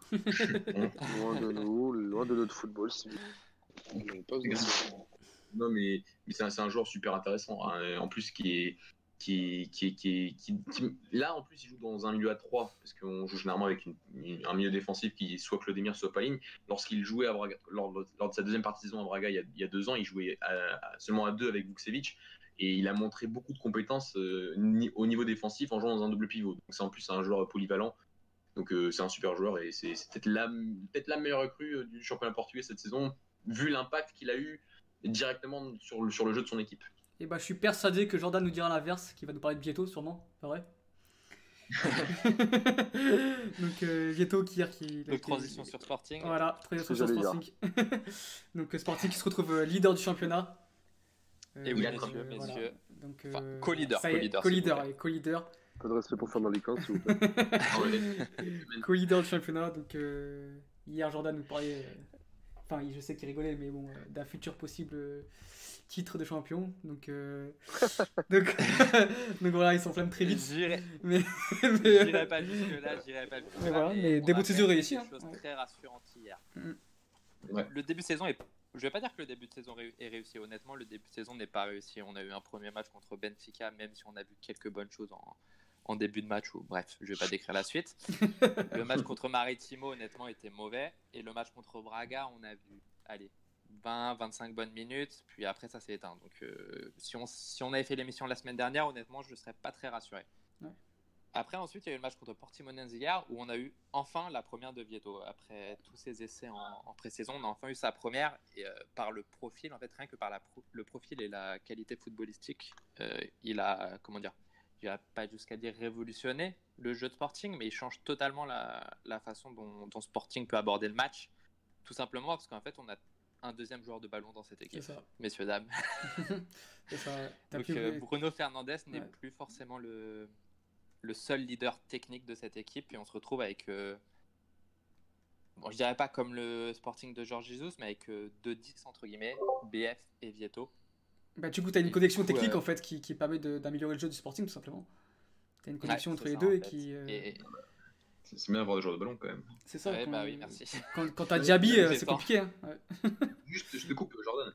Euh, Ouais. Juste, il, il a, il a joué la pré-saison, Vieto, Ah ouais, Il- en fait, il, il- a il- commencé la pré-saison sur l'aile gauche exactement comme hier. comme Donc, hier. euh, c'était plutôt pas mal dans les intentions, mais dans la finalité, pas spécialement bon. Après, on avait testé un 4-4-2 avec BF à gauche et Vieto en 9,5. Et à ce moment-là, on s'était dit, bon, ça, ça prépare le départ de Bruno Fernandez ou il y a quelque chose de bizarre. Donc ce schéma-là, je pense pas qu'il sera spécialement réutilisé parce que ça bride quand même BF. Et euh, donc on est revenu au schéma de base, c'est-à-dire Vieto qui sur le papier est, est ailier gauche, mais en réalité joue 10 en fait. Il passe Mhm. son, temps dans l'axe. oui. Non, non, mais ce qui, ce qui, ce qui, ce qui m'étonnait en fait, c'est de se dire qu'il a quand même joué en pré-saison et que lorsque et que tu devais préparer un possible départ de, de Bruno Fernandez à un moment. Euh, Jusqu'à la dernière journée en Angleterre, on ne savait pas si Bruno Fernandez allait rester au, euh, au Sporting. Et sur les premiers matchs, tu vois que Vieto est pas là, tu te dis bon, c'est tu, tu, tu- c'est peut-être ton deuxième, c'est ton vrai deuxième joueur de ballon qui peut jouer entre les lignes et qui peut être ce, ce- ce- ce meneur de jeu. Et, et il n'est pas utilisé, donc je, trouvais ça un petit peu, un petit peu dommage. Et c'est vrai que sur le match d'hier, il est, il est, il est excellent. Je pense qu'il a pris peur sur le. Enfin, Kaiser a pris peur sur le côté défensif en fait, parce Mm. qu'avec ce schéma-là, le problème principal, c'est qu'on se retrouve avec Vieto qui défend sur l'aile gauche dans un, dans un 4-4-2 en- au niveau Ouais, défensif. Et du penses- coup, sur le, sur le papier, ça reste léger, mais on a vu hier qu'au final, c'était pas si léger. Et que. Après, j'ai quand même des doutes sur les gros matchs. Voilà, là c'est contre fait. Portimonense, hein, c'est Ouais. c'est- voilà, c'est ce que j'allais dire. Ouais. Mais- En fait, oui. Non, mais tu trouves Diaby meilleur défensivement que Vieto? Bah, défensivement, oui, mais le problème, c'est qu'il y a que ça, quoi. Ouais. tu fais pas Mais jouer on- un ailier gauche pour son côté défensif. Je veux dire, il y a- il y a- moi sur ce match face- à Braga, des fois Diaby il se fait quand même, euh, il s'est quand même fait parfois face, euh, face à des débordements de Giga, il y a des fois il était en retard quoi. Je, je vois ce que tu veux dire, mais je trouve que ça devrait pas être le, le- le- le point principal pour choisir un joueur. Ah entre, oui, non, non. choisir entre clairement. Diaby et Vieto, euh, là je, je comprendrais pas, mais euh, voilà. Après, je voudrais pas dire, mais euh, le, le meilleur ailier gauche euh, du Sporting se trouve en U23 et c'est Jolson Fernandez. Je voulais la placer quand même. Il est agaçant. Dédicace à- un problème avec niveau et Fernandez. potentiel, je pense. Ouais. Euh, je rigole, mais. Enfin, non, je rigole pas en fait. Non, tu rigoles pas. Non, je rigole pas du tout. tu pas, tu penses. Je rigole pas C'est du le problème. Je rigole pas. non, laisse Bah, après aussi, le, le, le principal truc de Vieto, c'est qu'il est euh, dépendant de- d'Acuna, je pense, à l'heure actuelle, en fait. À partir du Mm. moment où il y aura Vieto et gauche dans, dans notre 11, euh, il y aura forcément Acuna défenseur gauche, tout simplement parce que tu as Acuna qui prend tout le flanc gauche, et justement, ça, ça le met même dans, dans son meilleur profil, Oui. parce qu'en fait, c'est ce qu'il oui. fait le mieux. Donc, euh, faire des allers-retours pendant 90 minutes sur le côté gauche et, et combiner bombarder de centre, c'est ce qu'il fait de mieux. Donc, euh, pour ça, c'est plutôt une bonne chose. Mais après, du coup, moi, on me dit Acuna défenseur gauche et, et Vieto qui le soutient dans un match contre Porto ou Benfica, je suis pas forcément rassuré. Quoi. Je comprends. C'est là qu'est le souci. Mais du Après, du coup, on a vu que notre principal problème l'année dernière sous Kaiser, en fait, c'était tout simplement les matchs contre les petits. Donc euh, Mhm. peut-être qu'hier, on a tout simplement trouvé une solution pour les petits. Et à Sachant que... Et à l'extérieur, parce qu'on était très très mauvais à l'extérieur, honnêtement. Je sais plus si vous avez le, le classement de l'année dernière à l'extérieur, mais il me semble qu'on était ça. derrière Braga. Et on était même euh, peut-être à la lutte avec euh, Guimarães ou. C'était vraiment catastrophique. Alors, On perdait. Ouais. Après, peut-être avec la fin de saison, on est repassé devant, mais si on prend le classement en mars ou en avril, c'était quelque chose comme ça. Quoi. On perdait euh, des points à l'extérieur un week-end sur deux. Quoi. Donc, je- euh, Peu... Je veux pas m'enflammer, mais peut-être on a trouvé une solution, sachant que dans un autre temps, on a Rafinha qui grandit. Bon, Rafinha, c'est un potentiel. Il a quelques problèmes, mais il est en train de grandir euh, sur le papier. On a Wendell qui grandit aussi. Moi, pour moi, le sur les principal souci, c'est le 6. Mais il a, il a dit hein, qu'il avait des problèmes avec son téléphone portable et qu'il essayerait de calmer ça. Il- On dirait Alex. ils feront la même thérapie, c'est pas grave. Excellent.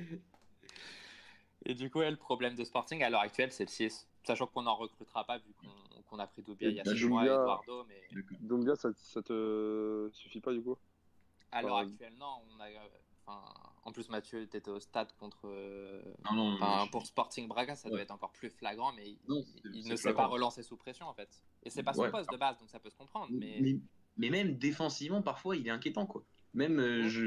il y, a- il y a une fois, il y a, y y une action où, il- où Horta, l'attire sur le côté et le mec, il y va tête baissée, quoi. Et il y a un Vedel qui se retrouve à un 2 contre 1 entre Horta et, avec Horta et, et Fran Sergio et, et j'ai pas compris. J'ai pas compris son déplacement. Il- y, a, des fois, il, je crois, il y a des sautes de concentration, je sais pas, mais franchement, le, le pire en fait, c'est que à Braga, t'as un joueur prêté par le Sporting qui s'appelle Paligne. Alors je sais que vous l'aimez pas en tant que milieu défensif, mais limite, je le trouve. Il fait un super début de saison, Paligne, en tant que milieu défensif. hein. Je tenais à le dire, je l'ai pas dit tout à l'heure. Euh, et il est prêté par le Sporting. Et le Sporting a Doumbia. C'est c'est- c'est- c'est un, ouais, c'est un petit peu dommage, j'ai envie de te dire. Parce que, Après- parce que Doumbia, il m'inquiète un peu. Je vous coupe, Après, Sporting c'était troisième l'année dernière 3-4 à l'extérieur. Désolé de vous couper. Troisième l'année dernière euh, Sporting à- Portugal à l'extérieur. du coup, on a dû se rattraper en fin de saison parce Ouais, qu'on a ouais, pense, nos ouais, 4-5 en fait, derniers À matchs. 3 points, à 3 points devant euh, Braga. Ok, ouais. 30 points et, et Braga en ont 27. Voilà. Ouais, Ok, voilà, ok. c'est ça. Pas la honte. Et du coup, pour Dombia, après, il faut relativiser dans le sens où il a fait euh, dans sa vie 5 matchs en tant que 6. donc euh, ça reste à relativiser. Il a, Ouais, il a les qualités naturelles, on va dire. Mais il a. il- pour l'instant, il ne s'est pas relancé sous pression et dans le, la transition défensive tout court, c'est catastrophique. Après, le problème de, de Sporting, c'est la transition défensive tout court, pas spécialement de Doumbia. Donc euh, ça Non, l'arrange pas non plus. Mais face, à Braga, tu te retrouves souvent avec 6 joueurs seulement à défendre. Tu as, les 4 de devant qui défendent pas, parfois. Et Ouais, parfois, il y, a- y a des actions où si Braga est un peu plus réaliste, euh, bah, égalise en première mi-temps. Euh, et pas, et et- et- enfin, euh, n'égalise pas, oui, il peut égaliser en première mi-temps. Donc, euh, ouais, ça aussi, c'est un point à soulever qui, qui- qui m'a aussi un peu frappé c'est la transition défensive du Sporting. Et le problème, c'est qu'Eduardo, euh, ça n'a pas l'air d'être. euh, Enfin, je pense pas qu'il résoudra le problème. C'est pareil, c'est un, de base, c'est un 8 qui est replacé 6. Ouais. Et du peu qu'on a vu, il, il faisait tout sauf régler le souci. Après, il y a peut-être une solution en interne qui arrive, c'est Bataglia qui revient des croisés. Mais j'ai un peu de mal à y Mais croire là, parce que euh, déjà son niveau pré-croisé, Et c'était pas ouf. bah. C'était sûrement, mieux, c'était sûrement mieux que Doumbia en 6. Ouais, je suis Mais d'accord. C'était pas extraordinaire. Mais là, du coup, son niveau post-croisé, bah, c'est une inconnue totale. Quoi. Et déjà que des grands joueurs ont du mal à se remettre des croisés, alors Bataglia. Enfin, tu vois ce que je veux dire? Je tenterais Non, pas je tout sur Bataglia. Quoi. Je me dirais pas, bon, ça va, il y a Bataglia qui arrive. Dany va se remettre. Daniel SLB a su se remettre du, des ligaments croisés. totalement. J'ai loupé une carrière de footeux, mais ça va. Verra. Tu l'as Non, rattrapé mais ailleurs, quand- t'inquiète. Non, mais à titre de, compa- à titre de comparaison, quand tu vois Krovinovic, Ouais. aussi Mm. euh, pré-croisé, c'est c'est dur. Hein. Et... Ouais, ça, il faut, il faut une saison pour s'en remettre normalement. Ouais, c'est une- bah, clairement, à Braga, on a Sergio. c'est une il- Clairement. Et, J'espère que euh, l'Angleterre, ça va l'aider. hein. Bah, de ce que j'ai vu d'ailleurs, il fait un bon début de saison parce qu'il est prêté dans le même club que, que. Matheus Pereira. Ouais, bon. Ah, ah, en effet. Titulaire indiscutable pour le moment de ce que j'ai vu. Normal. Ah, c'est ça, logique. Le papier, c'est un super joueur, mais Ouais. c'est c'est toujours le, le débat après de- du poste croisé qui est, qui est- qui est très compliqué. Tous les jours, en fait, chaque joueur ne, ne réagit pas de la même façon à, à la blessure, quoi. En tout cas, à la- ensuite, par la suite. En fait. On a très bon exemple avec Fekir, tout Ouais, simplement. encore une fois, Encore une fois, un titre de comparaison, quand tu vois David Tavares aussi, chez nous, Ouais. sur des croisés, pff, franchement, le mec, je m'attendais pas qu'il reprenne un niveau aussi bon euh, d'un coup. Quand je vois ses entrées en B, etc. Et par contre, quand tu vois par exemple Gouga, bah là, par contre, euh, je pense que Charles l'école s'éclate un peu. Ouais. Et tant Ouais. mieux. Parfait, la transition. fera une grosse saison. Là, Mais Goga, Et, par contre, euh, c'est pire, c'est double blessure. Non, il me Ouais, semble. Il s'est pas répété une deuxième fois. Bah, il s'est fait le ligament gauche et je crois le droit après. Oui, C'est un truc comme ça. Il a Et fait bah, son entrée contre Porto et il se blesse euh, ouais, c'est ça. durant son match contre Porto. Et t'as Nuno Santos à Rio Ave qui s'est fait deux fois les croisés aussi et qui Ouais, pareil. pas mal. Ouais, c'est dommage, j'avais fait une putain de transition. c'est individuel. Bah ouais, la transition était pas mal, elle était magnifique là. Donc, Il y a ouais, pas aussi, les croisés. Non, il me semble. Ouais, je crois. Je sais pas si on en a parlé, mais il y a Gouga aussi qui joue. ouais, Gouga, donc euh, pour la transition, on va parler des co-leaders maintenant, de Famalicão. Donc, Le euh, co-leader. avec Sporting du coup, qui font. bah, Ouais, mais bah, derrière, à la différence de but, s'il vous plaît. Ouais, voilà, on Merci. va, voilà. Ça compte. Donc, euh, excellent début de saison, comme vous pouvez, bah, comme la plupart des gens pouvaient prévoir, qui ont fait un super recrutement. Beaucoup de joueurs, mais très cohérents et beaucoup de, de très bons joueurs qui sont venus dans ce club-là. Co-leader, donc avec un, un- comment dire, un, un jeu très très très très très plaisant. Moi, j'ai vu que leur premier match par contre, euh, et c'était très beau à voir. Euh, les sorties de balle, franchement, euh, c'était contre Santa Clara, je me rappelle, et c'était c'était vraiment beau. Ouais, mais Et, euh, et au final, bah voilà, et invaincu. Premier, ex aequo. Donc, euh, équipe surprise pour l'instant, mais bon, on est qu'à 3 journées, donc on, va- on va pas s'enflammer. Par contre, ils ont eu un début de saison euh, compliqué niveau calendrier, c'est ça le pire. Ils ont joué Santa Clara à l'extérieur, Ouais. Rio à domicile et Guimarães à l'extérieur. ouais, euh, je pas- Je suis même pas sûr que Sporting en serait sorti avec 7 points. Et non, moi, c'est surtout au niveau du style de jeu, parce que t'as quand À même noter. 11 joueurs qui sont arrivés, quasiment toute une équipe qui a été modifiée, avec un nouvel entraîneur. Et le jeu, c'est- Combien? Il me semble qu'ils étaient à même 15 ou 18 hein, à un moment. Ouais, mais je te parle du Ouais, terrain, là, je te parle de, du 11 titulaire, qui est, je pense, je Ah. crois que c'est- une équipe euh, complète qui a été changée, et euh, avec l'entraîneur qui a été modifié, comme Gilles Vessen, du coup. Et au niveau du, du jeu, mais c'est c'est agréable à voir, c'est franchement, c'est-.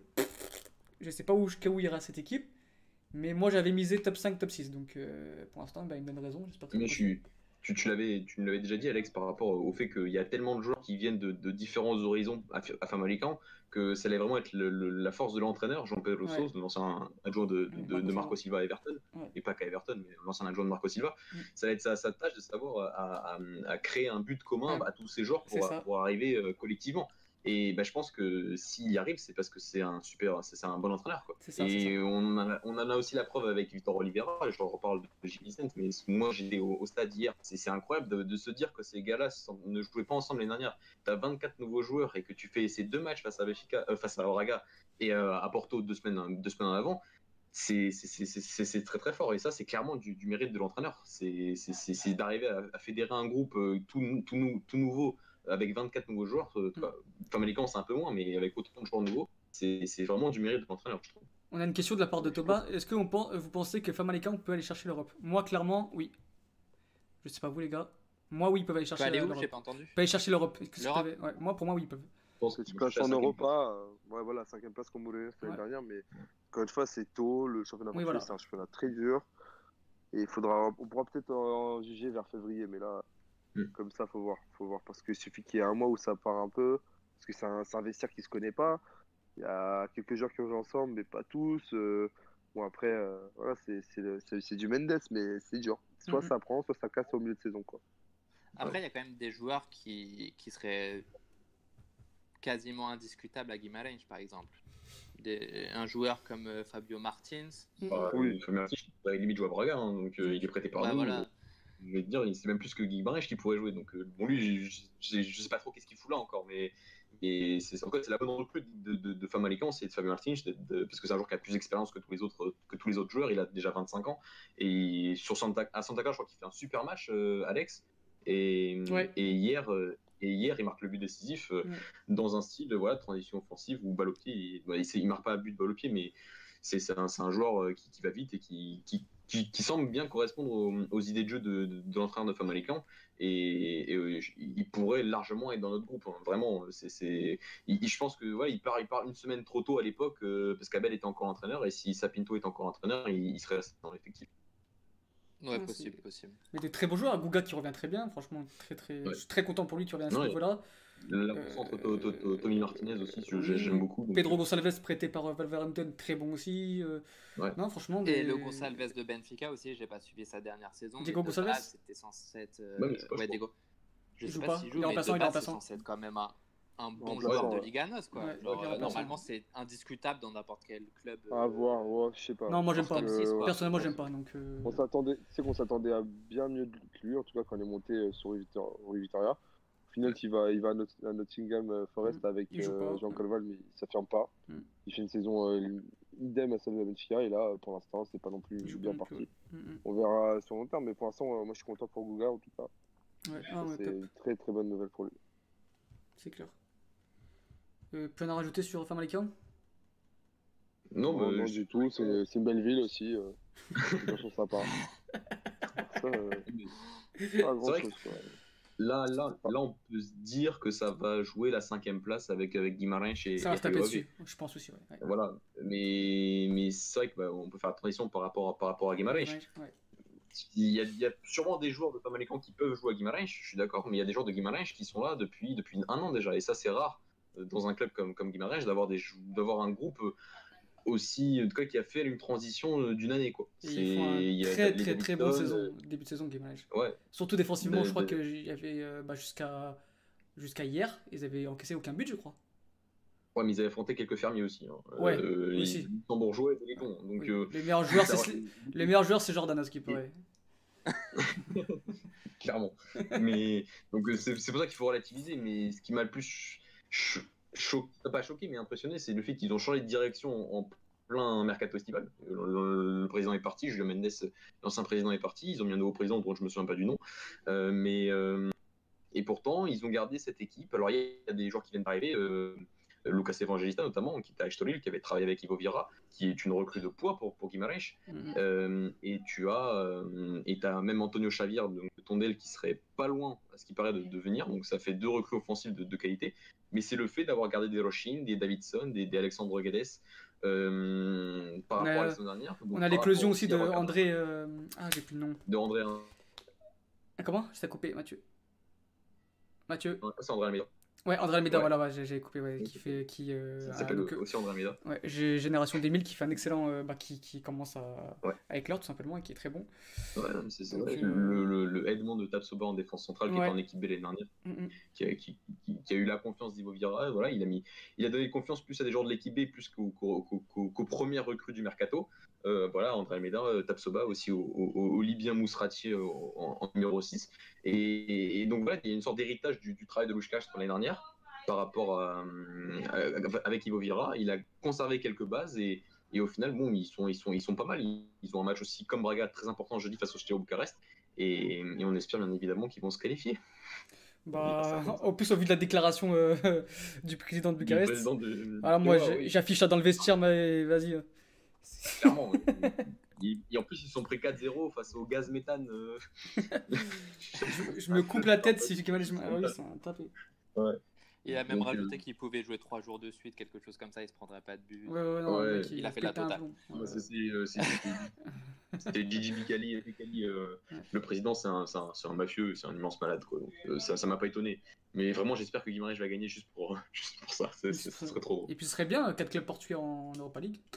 Bah, surtout que Guimarães a, Ouais, a jamais Ah, réussi en Europe en fait historiquement. C'est assez fou comme pour un club comme Guimarães je suis même pas sûr qu'ils aient passé plus de deux tours une seule année quoi. Ouais. genre dans les 20 dernières années c'est c'est même limite triste pour un club comme ça parce que moi je leur souhaite de réussir en Europe euh, un minimum un 8 un 16e par exemple ce serait très beau mais Ouais, rien qu'une qualif ce serait bien Ouais. et après je leur souhaite de, de faire une bonne phase de groupe parce que honnêtement ils le méritent ils font du bon travail et sauf que Ouais, ouais, c'est clair. Et puis, il euh, manque ce quelque chose dans la continuité en fait. Mm. Et cette année, on a peut-être enfin cette continuité justement. Ouais.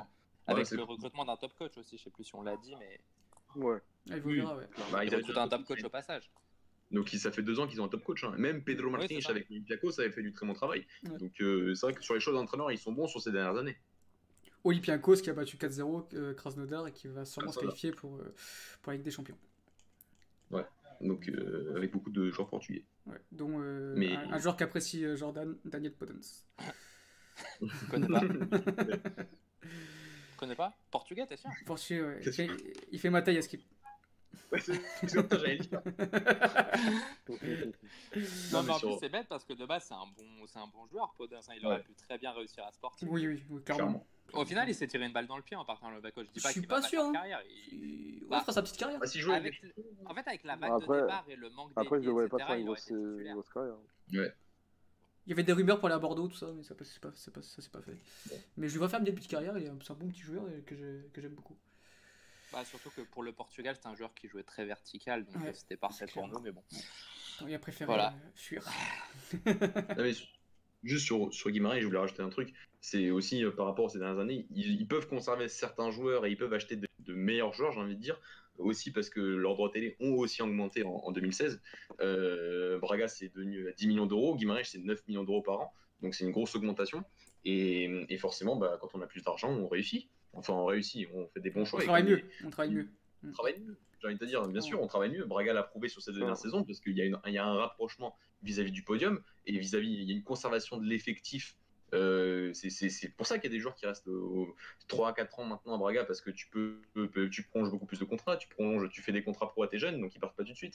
Donc c'est ça aussi qui fait que quand tu as plus d'argent, bah, Guimarães, c'est exactement le même, la même chose. Aujourd'hui, ils ont des joueurs qui passent une saison, deux saisons dans le club, et, et bah, c'est pour ça c'est pour ça qu'ils vont avoir cette continuité pour pouvoir y arriver. Si on prend par exemple Rio Ave l'année dernière qui, avait ce, ce- ce premier tour face à une équipe polonaise, ils ont changé la moitié de leur effectif, euh, euh, la moitié de leur effectif euh, pour affronter cette équipe polonaise euh, en, bah, en juillet 2018. Et bah, ils sont fait, voilà, ils sont fait casser tout de suite.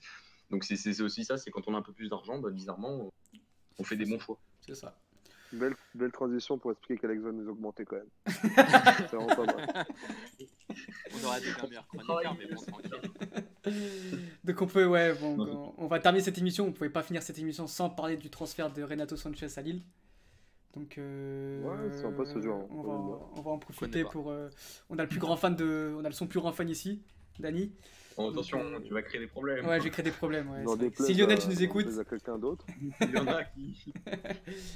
Donc euh, voilà, euh, transfert de, de Renato à, à Lille pour euh, 20 millions. Plus 5 millions de bonus, je crois, un truc comme ça. Non, 25, ouais. Je crois que c'est un, un truc comme ça. ouais. Les gens Donc euh, personnellement, je trouve ce transfert très très bon pour lui, pour le club, pour tout le monde. Donc euh, Dani, Ouais. je sais que as fait, nous- tu nous as fait un magnifique. euh, bon, j'ai pas de le présenter. Comment on dit? Fried? Non, tu vas pas. Fried. Dis, ça fait plein de trucs sympas, c'est mieux. Tu vas Ah, dire Fritz. une suite de tweets. Une suite de, tweets sur Renato. Donc euh, je, te laisse, euh, je te laisse en parler. euh, je sais que toi, tu, tu mourrais pour lui. C'est ton, fils, donc vas-y. Ouais, non, pour, du coup, pour, euh, pour revenir sur ce transfert, ouais, je suis.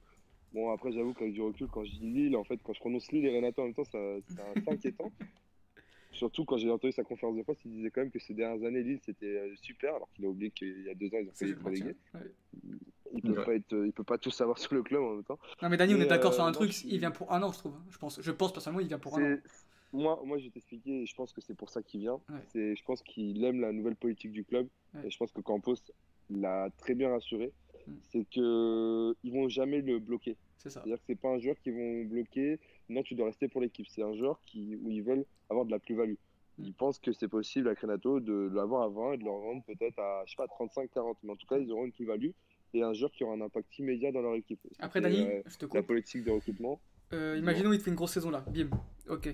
Est-ce qu'il refait la même erreur qu'il a fait avec Benfica de partir euh, au bout d'un an alors qu'il euh, pouvait continuer? Mais comme, comme Bah, on l'a il- dit, et tu le sais très bien, c'est que il peut plus refaire la même erreur dans le C'est sens ça. où je pense qu'il a déjà tapé tellement haut dans les conneries, c'est-à-dire que il a, il, est- il est descendu tellement bas, c'est-à-dire que tu dis que le mec il a fait l'Euro 2016, l'année d'après il fait l'Euro euh, U21 ou un truc Ouais. comme ça, non Si je me trompe Bah, pas. c'est En étant le plus déjà, mauvais sur la pelouse. en oh, C'est vrai. Clairement. Bon après il fait, il fait une jolie passe D à un moment à Bruno Fernandes. Oui.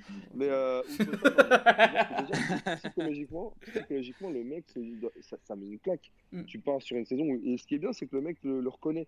Il sait qu'il n'était pas prêt. Mais par contre, il le dit. Les deux saisons ensuite, j'étais, j'étais prêt. Bon, à Swansea, pour moi, il n'était pas prêt. Mm. Mais je pense que c'est déjà une, c'était déjà une bêtise du- de la part du Bayern de, de le prêter là-bas. Clairement. Et ça, c'était une mauvaise gestion du joueur quand Ancelotti souhaite le prêter parce que Paul Clément, c'est son ancien, son ancien Mm. adjoint. On l'envoie dans un endroit, bah, il n'y a pas de jeu. Bourbier, il n'y a pas de jeu. pas tableau. ouais, ouais, ouais. Et En fait, quand il arrive. Mais surtout, tu t'attends qu'ils vont tous s'attendre à que Renato, en fait, ça soit le leader de cette équipe. Mais c'était pas, c'est pas ce qu'il veut, en fait. Là, quand tu arrives à Lille, bah, en fait, tu as Font, tu as déjà un gars qui est un leader dans l'équipe, donc qui, qui va l'aider, qui va le protéger. Et tu as des petits gens un peu partout, tu as des bonnes individualités. Après, le, le nom qui va ressortir, c'est Renato, oui, mais c'est peut-être pas aussi gros qu'à Swansea. Mais justement, là, euh, que je me dis, c'est est-ce que là, il fait une. Imagine, il- moi, pour moi, il va réussir en Ligue 1, c'est sûr. clair- Enfin, je mets aucun doute. Mais est-ce que. Oui, lui, pour- donc là, lui, il vient, il vient à Lille, il se dit, bon, je vais faire une grosse saison et je vais partir l'année prochaine. Je pense que c'est ça qui réfléchit ainsi. Pour Mais est-ce que c'est pas mieux C'est moi, pas mieux de lui de rester ensuite encore saisons. 2-3 ans Voilà. De, de, de Ah vraiment ouais, de il a performer dans un club. a- Trois, pour je pense, partir, hein. trois, ça serait beaucoup. Mais pour moi, il se fait ça cette, cette saison-là aussi pour s'assurer une place à l'Euro. Ouais. C'est-à-dire que quand l'année dernière, il tape pas le, enfin l'année dernière où il se tape pas le mondial, ça lui fait déjà mal. Mm. Il se dit je loupe un mondial avec le Portugal, waouh. Euh, il fait pas la Ligue des Nations. Là où pour moi, euh, bon après c'était compliqué, mais je pense que s'il avait joué plus régulièrement, il l'aurait fait parce que l'année dernière il avait le niveau. Il avait un Ouais. bon niveau. Le truc c'est que bah, le Bayern le faisait, enfin Kovac à un moment a eu beaucoup de pression, les mauvais résultats s'enchaînaient, euh, certains joueurs revenaient de blessures, donc Thiago etc. Goretzka était bon aussi. Et il y a aussi une chose, c'est que pour moi, le jeu du Bayern n'a jamais été aussi euh, adapté pour Renato. C'est-à-dire Mm. que, comme on dit, il faut qu'il est d'avant, il faut qu'il casse des lignes, c'est un mieux box-to-box, il est très bon entre les lignes aussi. Et euh, bah, Bayern, c'est pas vraiment ce qu'on recherchait chez lui, on joue beaucoup sur les ailiers également. Euh, moi, je pense que là, à Lille, il a tout à gagner, et surtout qu'il est dans un, pour moi un endroit où, comme je l'ai dit, on va pas beaucoup parler. Comme en France, on va parler du PSG, on va parler de Lyon. Lille, l'année dernière, a fait une très bonne saison. On en a parlé, mais on n'a pas parlé, par exemple, de la très bonne saison de Rafael Léon. Ça n'a pas fait beaucoup de bruit, même Mm. s'il n'a pas la no- notoriété de Renato. Mais je pense que s'il loupe, on va pas en, en faire tout un plat. Il pourra louper quelques matchs. Mais là, l'important, c'est pour moi, c'est qu'il enchaîne les matchs, c'est une certaine régularité, et son niveau va apparaître avec le temps. Et je pense que c'est la saison où, euh, oui, où on va trouver Renato. J'espère Ouais, en tout cas. J'ai pas de doute. Je- J'ai aucun doute. Personnellement. je, suis- je suis- je suis d'accord avec vous. euh, Mm. L'environnement est parfait à la fois le Ouais. cadre, parce que ici dans un club qui a moins de pression, mais qui joue quand même des gros objectifs. La Ligue 1, le podium en Ligue 1 et la Ligue des Champions cette saison. Euh, Il y a un cadre avec. euh, bah, la- on sait que José Fonte et Luis Campos ont été très importants dans l'arrivée dans de Renato à Lille. Donc il arrive déjà avec euh, des joueurs en plus portugais. Il y a Cheka encore qui est là-bas. Il y a, donc, il y a José Diallo, Fonte, donc Thiago il, Diallo. il arrive avec des. Voilà, il- oui, Thiago, Thiago Diallo, donc il arrive avec des joueurs qui, qui, qui, qui connaît, donc ça c'est forcément important. Et en plus, au niveau du, du plan de jeu de, de Galtier, c'est un joueur qui, je pense, bah, va fait très très facilement. C'est un joueur qui est parfait en fait dans le schéma de, de- dans le schéma de Galtier pour moi, dans, ce, dans cette volonté de jouer, de jouer vite vers l'avant, dans la position offensive. Pour moi, c'est un joueur parfait. Et... Donc en fait, j'ai l'impression que toutes les conditions sont réunies pour qu'il fasse Ouais. une grosse saison, oui, C'est ça. clairement. Clairement. Et c'est ce qu'il ce qu'il avait besoin. Donc euh, il a fait, je dirais pas tant, de- oui, il a fait, il a fait des mauvais choix, peut-être surtout ce, partir à Swansea, même si je sais pas vraiment si c'était son transfert ou Je pas. pense que tu, tu peux pas vraiment. Euh, tu peux pas faire autrement. C'est-à-dire qu'on lui dit Oui. bah, faut que tu partes en prêt. Nous, on préfère t'envoyer là parce qu'au moins, on connaît déjà le staff qui est là-bas. Ouais, c'est Euh, T'inquiète, ça va te faire du bien. Bah, écoute, si vous voulez, si vous voulez pas me vendre et vous voulez, euh, vous voulez pas faire autrement, je suis obligé d'y aller. C'était Ouais, une donc, erreur euh, pour moi de du Bayern. Pour moi, le Bayern a très mal géré Renato. Il a sa part de responsabilité soit après la saison où il doit pas partir, mais là aussi c'est compliqué. Je pense qu'il y a une histoire c'est. Euh, Nos joueurs, veulent- Et- les joueurs veulent partir très vite et soit ça passe, soit ça casse. Et pour lui, malheureusement, ça, ça, a cassé. Et euh, juste, je voulais revenir sur un détail aussi du transfert euh, également. C'est aussi ce matin dans la conférence de presse, il disait qu'il il y avait beaucoup de gros clubs qui s'étaient intéressés à lui. Mais on, il sentait qu'ils avaient besoin de lui, mais c'était pas comme Lille qui vraiment lui donnait, voilà, tu, tu fais partie du plan. Il faut savoir que là, Lille, en conférence de presse, parlait du fait que la Ligue 1 l'avait toujours pas inscrit euh, pour, euh, pour, pour, pour pouvoir commencer à jouer euh, enfin, le, le championnat, etc. Ah, donc ils joueront pas mercredi là les mecs ont... Oui, non, enfin ils le savent pas, ils avaient la décision soit aujourd'hui, soit demain.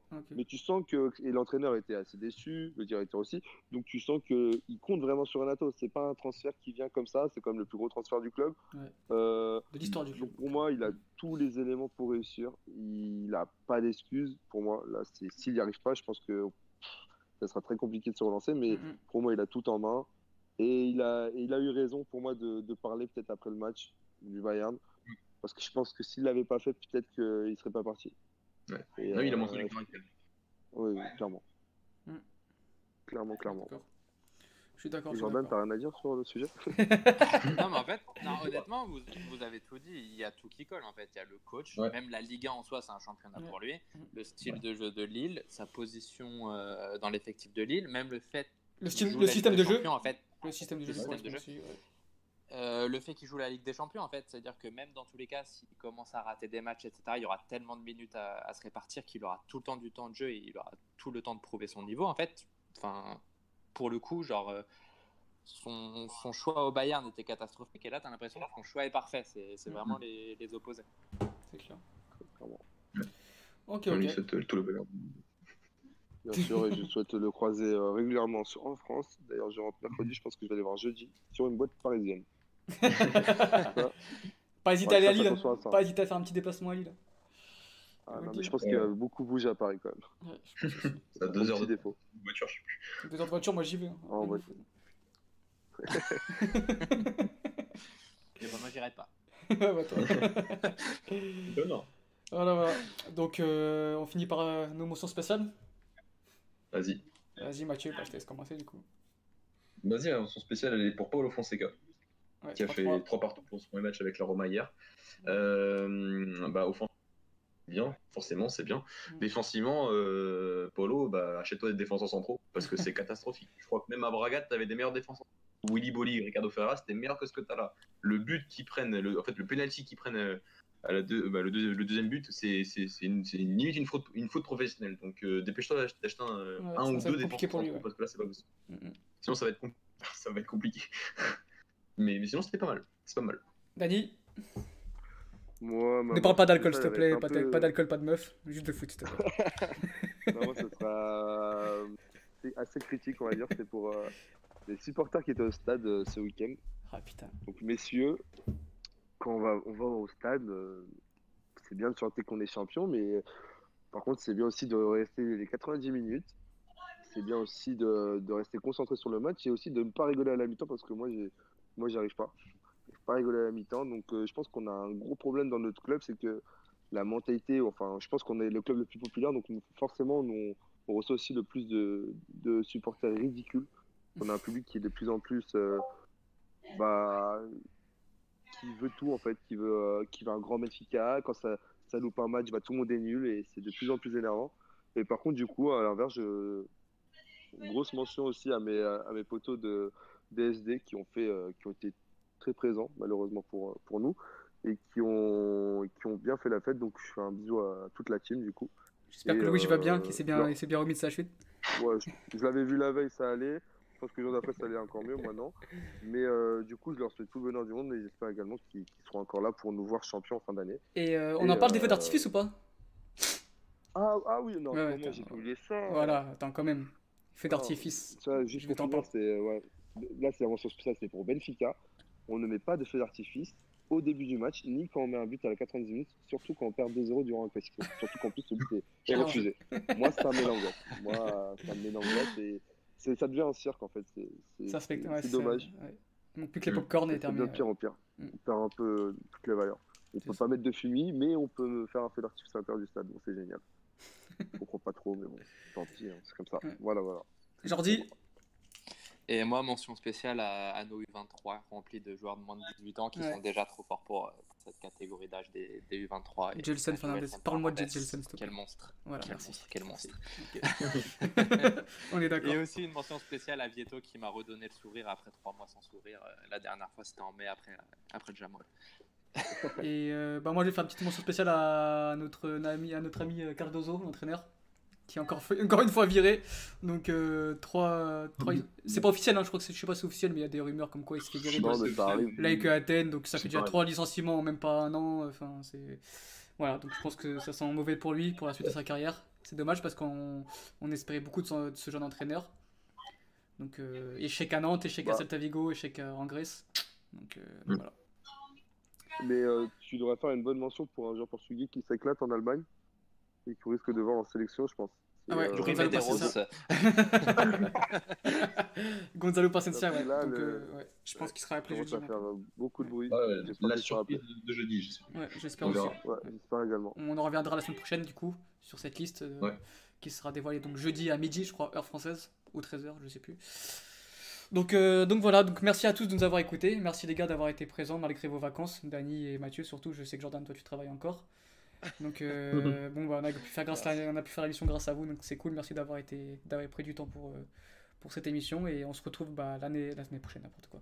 La semaine prochaine. L'année prochaine. Salut à tous. Salut à tous les gars. prochaine. Merci, ciao. Ciao. Salut à tous. Ciao.